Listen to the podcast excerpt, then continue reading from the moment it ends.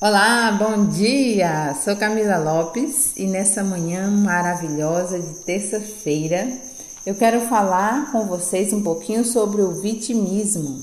Aqui em Coríntios 13, 1 Coríntios 13, 11, diz: Quando eu era criança, falava como criança, pensava como criança, raciocinava como criança. Desde que me tornei homem, Eliminei as coisas de criança. É isso aí. Desde que me tornei homem, eliminei as coisas de criança. Quando a gente torna adulto, as nossas decisões têm que ser de adulto. E quando a gente é infantil, mesmo sendo adulto, as coisas complicam um pouquinho.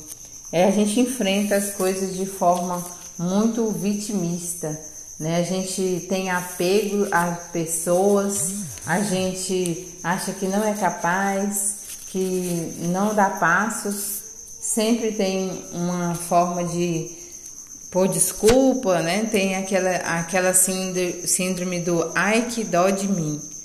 Então, assim, quando a gente desapega disso, sai disso, a gente dá passos, a gente consegue ver a necessidade do outro, ver as nossas necessidades, lutar por uma vida melhor é, e em frente. E essa é a nossa necessidade de pessoas. Temos que crescer a cada dia mais, temos que ser fortes, temos que caminhar, temos que buscar.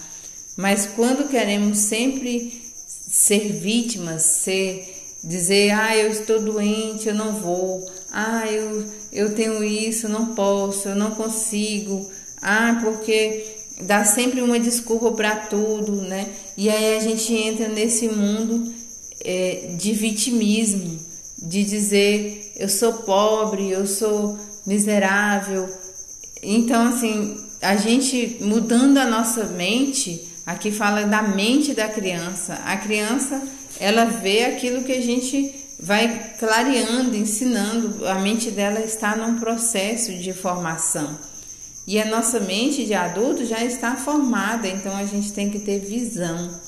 E essa visão também é alcançada pela graça de Deus, pela sabedoria que Deus vai colocando no nosso coração.